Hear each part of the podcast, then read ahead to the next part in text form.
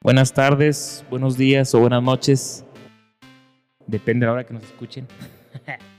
nos encontramos este, grabando un capítulo más de este podcast, hablando como se debe. Con ustedes, un servidor, Daniel Barrera. Me encuentro aquí con mis compañeros que están este, por presentarse. Aquí a mi izquierda tengo a Daniel Borjas, como siempre, ya saben. Félix Vela y Adrián Barrera. El capítulo de hoy vamos a hablar de lo que es HACCP.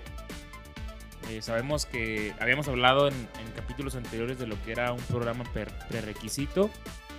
Y sabemos entonces que uno de los pasos de un programa prerequisito es justamente la aplicación de, de las reglas HACCP. Pero se preguntarán qué significa HACCP.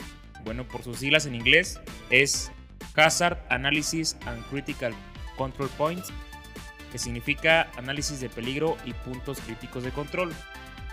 El plan HACCP gestiona seguridad alimentaria a través de identificación, análisis y control de peligros físicos, químicos, biológicos y radiológicos que puedan perjudicar a los alimentos. También inspecciona desde las materias primas, las etapas de proceso, de elaboración, las de distribución y el consumo del producto terminado.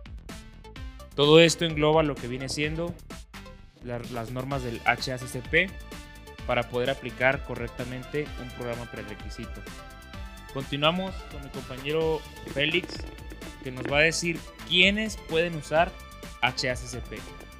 Bueno, aquí respondiendo en, en qué se aplica este sistema, a qué empresas o a qué industrias, pues este sistema HACCP se aplica para toda aquella industria enfocada a la producción de alimentos y para aquellas empresas dedicadas a producir insumos y o materiales que estén en contacto con los alimentos, aunque también se aplica en la industria farmacéutica.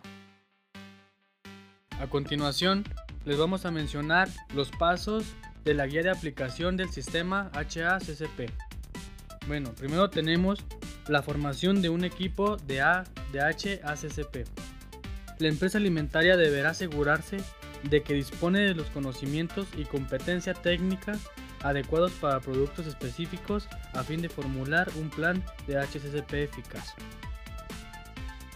El segundo es descripción del producto.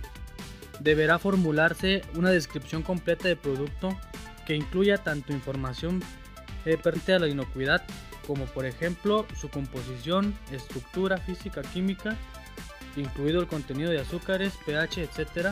y tratamientos microbianos.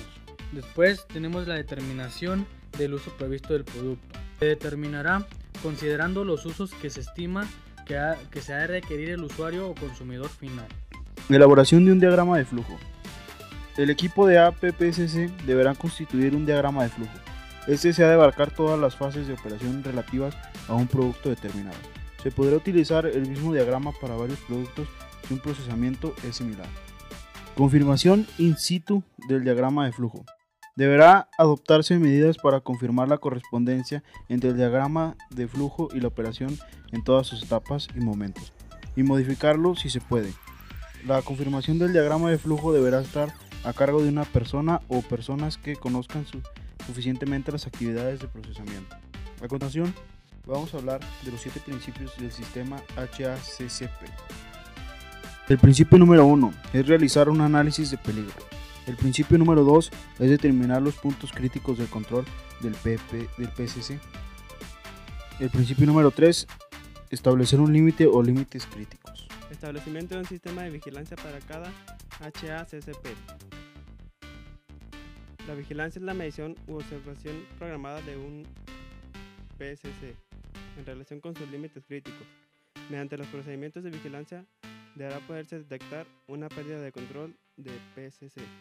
Además, lo ideal es que la vigilancia proporcione esta información a tiempo como para hacer correcciones que permitan asegurar el control del proceso para impedir que se infrinjan los límites críticos. Principio 5. Establecimiento de medidas correctivas. Con el fin de hacer frente a las desviaciones que puedan producirse, deberán formularse medidas correctivas específicas para cada PCC del sistema APPCC. Estas medidas deben asegurar que el PCC vuelve a estar controlado. Las medidas adoptadas deberán incluir también un adecuado sistema de eliminación del producto afectado, los procedimientos relativos a las desviaciones y la eliminación de los productos deberán documentarse en los registros del sistema APPCC. Principio 6. Establecimiento de procedimientos de comprobación. Deberán establecerse procedimientos de comprobación para determinar si el sistema de APPCC funciona correctamente. Podrán utilizarse métodos, procedimientos y ensayos de comprobación y verificación, en particular mediante muestreo aleatorio y análisis. Principio 7. Establecimiento de un sistema de documentación y registro. Para aplicar un sistema de HACCP es fundamental que se apliquen prácticas de registro eficaces y precisas. Deberán documentarse los procedimientos del sistema HACCP y los sistemas de documentación y registro deberán ajustarse a la naturaleza y magnitud de la operación en cuestión y ser suficientes para ayudar a las empresas a comprobar que se realizan y mantienen los controles de HACCP. Bien, con eso despedimos este podcast. Ahora es un poco más corto de lo normal. Pues esperamos que se encuentren bien todos nuestros oyentes. Un saludo al Inge Pastor y por nuestra parte es todo. Tengan muy buen día.